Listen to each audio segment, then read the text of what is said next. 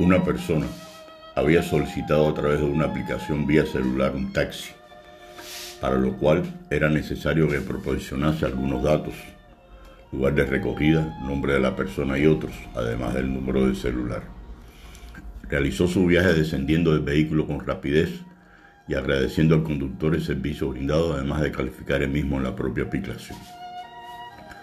Transcurrido un breve tiempo, su celular timbró y sin visualizar quién la llamaba respondió, sí. Del otro lado escuchaba la voz del conductor del taxi que le solicitaba dónde localizarla ya que había dejado un bolso pequeño en el asiento trasero. Su reacción no fue inmediata, buscaba en su cerebro retrospectivamente el bolso pequeño.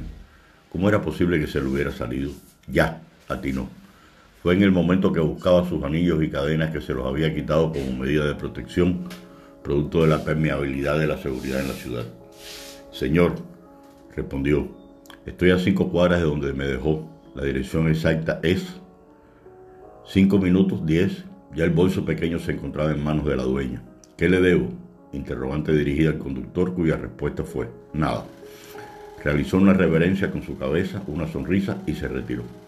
Este relato, real o ficción, denota un acto de honestidad muy loable pero que no suele ser común, por ende la honestidad parece ser más la excepción que la norma.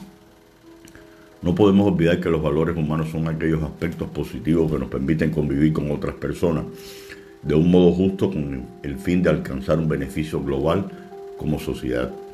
No los comprendemos como un rasgo únicamente individual, sino todo lo contrario. Un valor resulta tan útil y beneficioso para nosotros como para el resto de nuestros semejantes y existe en cualquier sociedad sin importar el país, la cultura o la religión.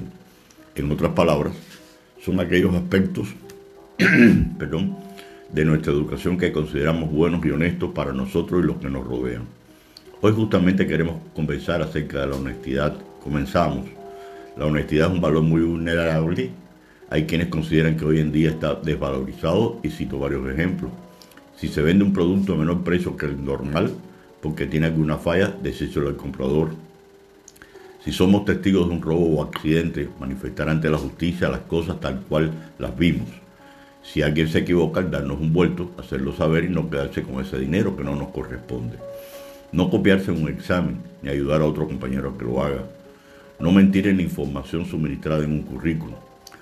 Reconocerlo si nos hemos equivocado. No robar energía eléctrica en la vía pública no aceptar trabajos que no vamos a poder cumplir por la falta de tiempo de capacidad.